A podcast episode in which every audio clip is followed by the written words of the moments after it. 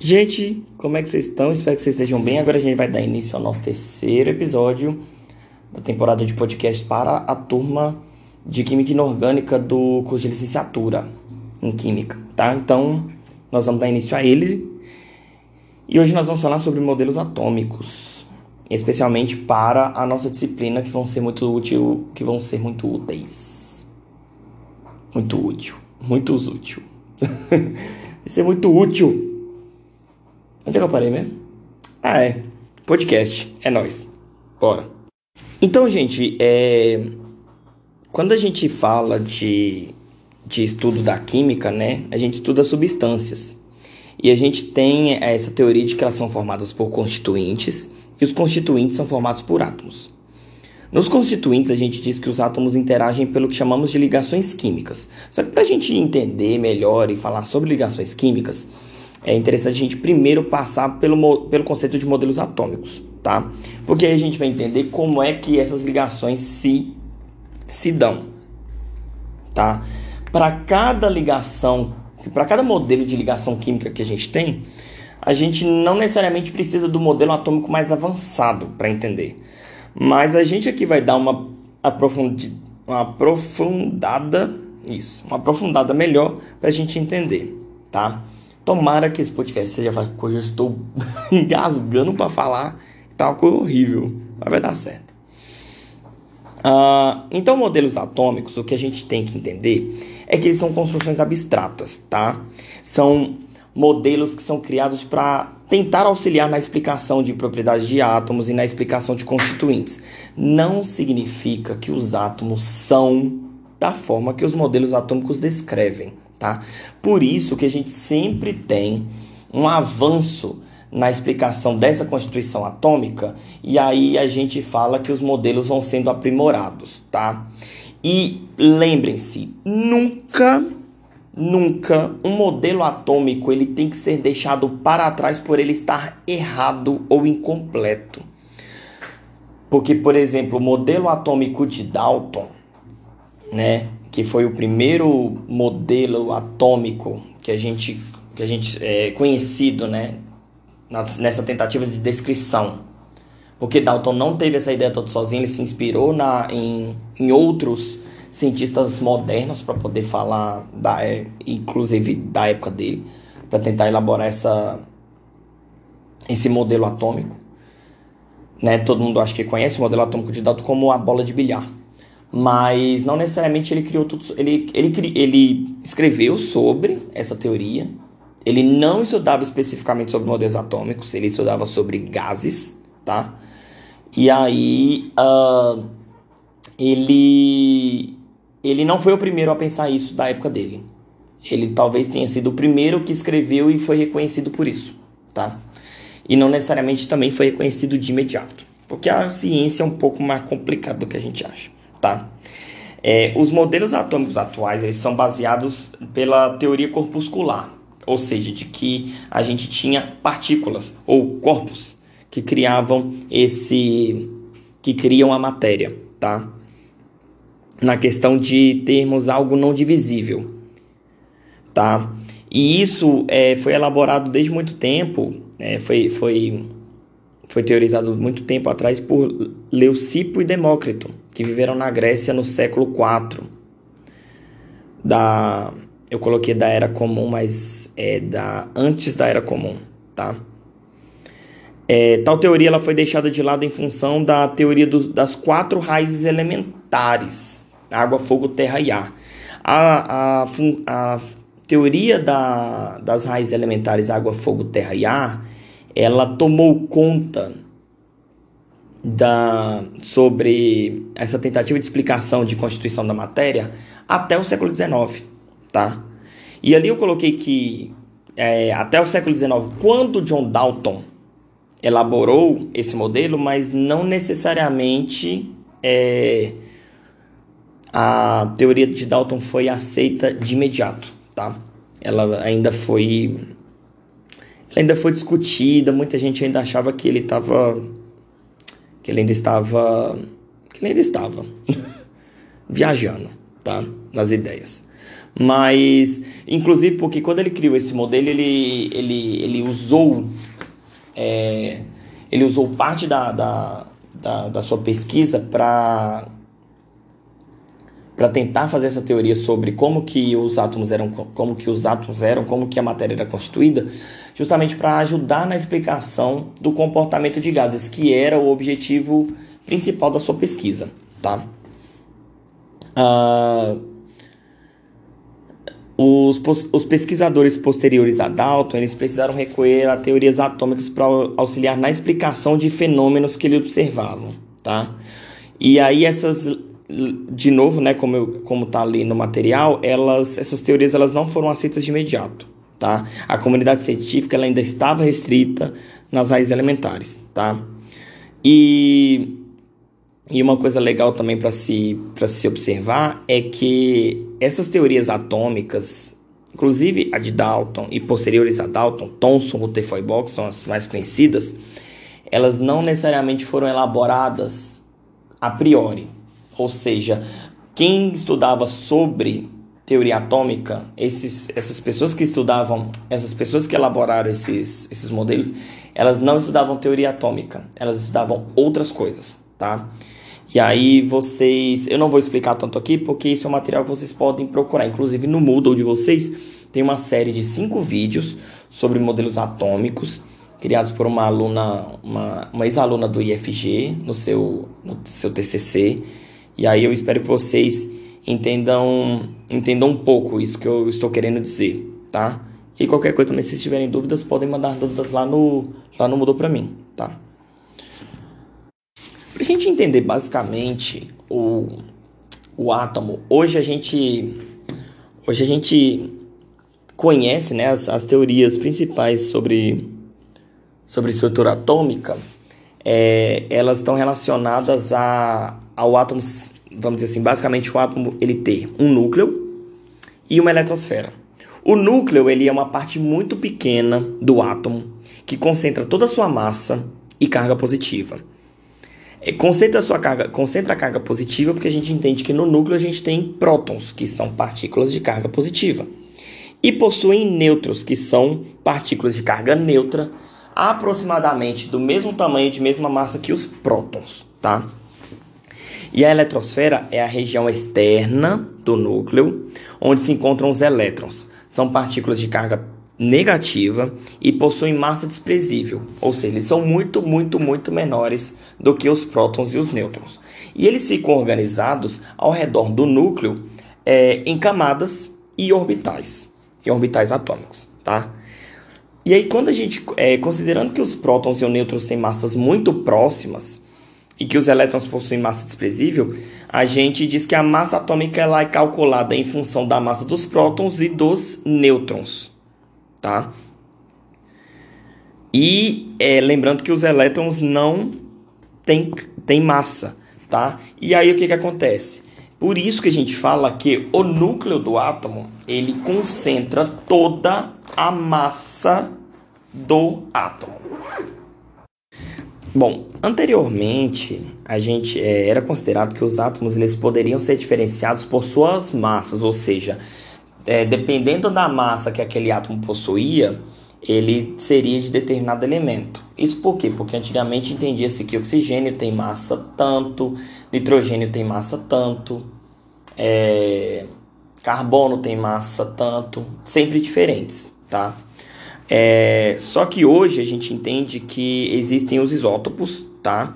E os isótopos, no caso, são é, átomos do mesmo elemento que possuem massas diferentes, e eles possuem massas diferentes por causa da quantidade de nêutrons. Tá? E o que identifica, por exemplo, que determinado átomo é de determinado elemento, eu acho que eu falei isso na, na possivelmente na primeira na primeiro podcast, e tem lá no primeiro material, é que o que a gente considera como elemento é o conjunto de átomos com o mesmo número de prótons, ou seja, o mesmo número de cargas positivas no seu núcleo, tá?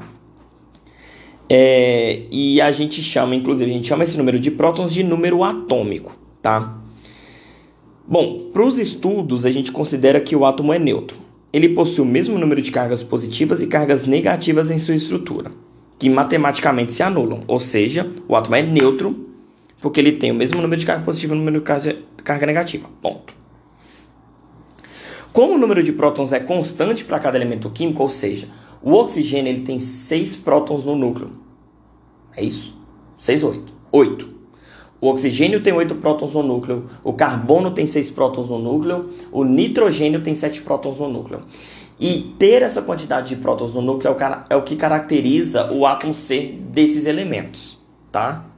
É, e isso é constante. Então, qualquer átomo que eu encontrar, independente da massa, independente do número de nêutrons, que tiver 6 prótons no seu núcleo, qualquer núcleo, qualquer átomo que eu tiver um núcleo com 6 prótons, seis cargas positivas, esse átomo é um átomo de carbono. Se são oito cargas positivas, esse átomo com seis cargas positivas no núcleo é um átomo de oxigênio, tá? E agora, gente, estou falando de cargas positivas dentro do núcleo, no átomo, e não mais numa partícula, tá? É... E aí, o número de elétrons para um átomo neutro será sempre igual ao seu número de prótons, tá? O número de prótons vai ser sempre constante, ponto. O número de elétrons na eletrosfera vai ser sempre igual ao número de prótons, tá? E na eletrosfera, é, os estudos sobre esse possível comportamento dos elétrons na eletrosfera ao, ao redor do núcleo, eles sugerem uma ideia de distribuição de elétrons de forma hierárquica em camadas energéticas tá? E os mais recentes ainda apontam a existência de subcamadas e sub, subníveis, tá? Também chamados de orbitais. Tais orbitais, é, diferente da teoria de órbitas circulares ou elípticas que veio com Rutherford e com Bohr, eles são entendidos como regiões tridimensionais ao redor do núcleo do átomo, e esses esses orbitais eles representam a possibilidade de encontrar um elétron que possui energia para ocupar aquela camada e subcamada, tá? Então, quando a gente, por exemplo, a gente fala que o, o orbital S é esférico, tá? Não significa dizer que o elétron ele ocupa aquela região por completo, ele vai é, necessariamente estar ali é, e aquela região toda é a carga. Na verdade, aquela esfera é uma região calculada, tá? O, o resultado da o resultado da, da equação que te dá a posição do elétron, ela é muito difícil de ser resolvida. Você não tem como resolver a equação de posição do elétron é, para ter o número exato da sua posição. Então, o que a gente tem é uma, resol uma a, a resolução dela é um conjunto de possibilidades de onde encontrar esse elétron. E esse conjunto de possibilidades é o que é representado no gráfico como o formato do orbital, tá? Uh, e esse, é, quando eu falo de equação do elétron, é, por que eu falo de equação do elétron? É porque o elétron ele tem esse comportamento tanto de onda quanto partícula. E por ele ser uma onda, ele obedece uma função de onda. O, é, e e é, obedecendo essa função de onda, a gente, ao resolvê-la, encontraria o ponto exato do elétron. Só que como a gente não encontrou formas de se saber o local exato do elétron naquela camada, a gente faz um cálculo de probabilidade de onde ele se encontre, tá bom? E aí por isso que a gente tem este volume é, que a gente chama de orbital. O elétron ele fica lá parado, vibrando, tá? Não parado estático, mas vibrando e mudando de posição a todo tempo, tá? Eu permito vocês pa pararem e ouvirem quantas vezes vocês quiserem essa parte, porque essa parte ela não é de, de, de entendimento tão imediato, tá? Qualquer coisa que vocês quiserem, aí é um ponto que a gente pode tratar com mais calma no encontro síncrono, tá? No encontro síncrono especial de Natal, porque vai ser no dia 22 de dezembro. É... Então, esses orbitais atômicos, eles são essa, resolu essa tentativa de resolução dessa equação, de descobrir onde está o, o elétron propriamente dito, tá? E aí a gente indica a existência de quatro orbitais atômicos, que em ordem energética é, são os S, P, D e F. Tá? O orbital S é um orbital de formato esférico, que comporta dois elétrons. Todos eles comportam dois elétrons. O orbital P possui dois lóbulos unidos por um nó, e cada orbital vai comportar dois elétrons. No caso, o orbital é todo esse, esse desenho, esse, esses dois óvulos unidos por um nó. É como se fosse um balão de festa, um balão, aqueles balão de festa bem, bem cheio que você une com um nozinho entre eles. O orbital D, ele pode ter o formato com três ou quatro regiões lobulares, ou seja, três ou quatro lóbulos, tá? E cada orbital vai comportar dois elétrons. Então ali no material a gente tem um desenho como se fosse quatro balões unidos por um nó. Ou ali do lado, é, um outro tipo de orbital D é quando eu tenho dois lóbulos unidos por um nó, com uma região ali entre esse nó, tá? Onde o elétron pode ser encontrado também, tá? E o orbital F, que aí eu não me arrisco a desenhar porque ele é muito difícil, ele teria muitos, muitos formatos diferentes, com pelo menos oito lóbulos, é, oito lóbulos unidos por um nó, também cada um comportando dois elétrons. Aí o que acontece é que cada camada vai ter uma quantidade de orbital específica que pode, que pode estar dentro dela, tá? No caso, é, em cada camada, o máximo que a gente pode ter é um orbital S, que cabe dois, dois elétrons, três orbitais P, que aí a gente teria no máximo seis elétrons, 5 orbitais D, e aí no máximo 10 elétrons, e 7 orbitais F, no máximo 14 elétrons. E aí as camadas mais internas, elas vão ter a menor elas vão ter maior proximidade com o núcleo e menor capacidade espacial e possuir menos orbitais, tá? Então, quanto mais eu vou indo para camadas mais distantes do núcleo, maior eu tenho a possibilidade de ter mais elétrons, entendeu? Por exemplo, a primeira camada só me cabem dois elétrons e na minha primeira camada eu só tenho um orbital s. Na minha segunda camada eu posso ter um orbital s e, e três orbitais p, comportando um máximo de 8 elétrons. A terceira camada eu posso ter um orbital s, três orbitais p e cinco orbitais d, ou seja, comportar no máximo 18 elétrons. Da quarta camada em diante, eu posso ter um orbital S, três orbitais P, cinco orbitais D, sete orbitais F, no máximo, e comportar no máximo 32 elétrons. Tá?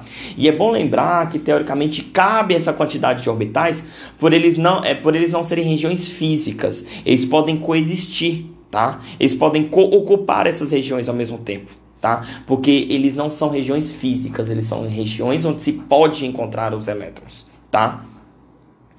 E aí isso a gente tem que entender como uma possibilidade de coexistir orbitais atômicos no mesmo lugar, ao redor do núcleo, tá bom?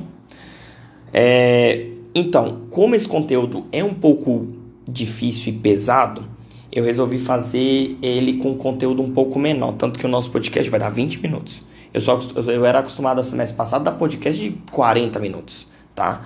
Então eu recomendo o que? Ouça de novo tá? Se você tiver um tempinho, ouça de novo para você justamente tirar essas dúvidas. Se tiver dúvidas ainda, anote, tire essa dúvida no encontro síncrono ou me mande no Moodle, tá bom? Um, um é, foi um podcast rápido.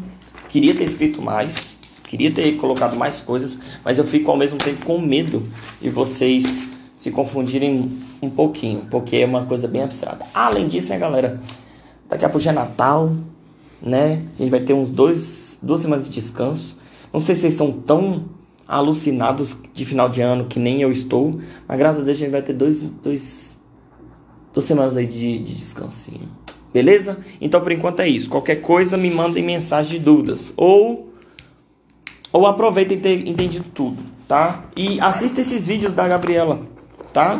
Como eles vão dar uns, ai, como eles vão dar uns, cada um tem mais ou menos uns 3 minutos e pouco, então mais uns 15 minutos aí assistindo esses vídeos que são tão bem didáticos.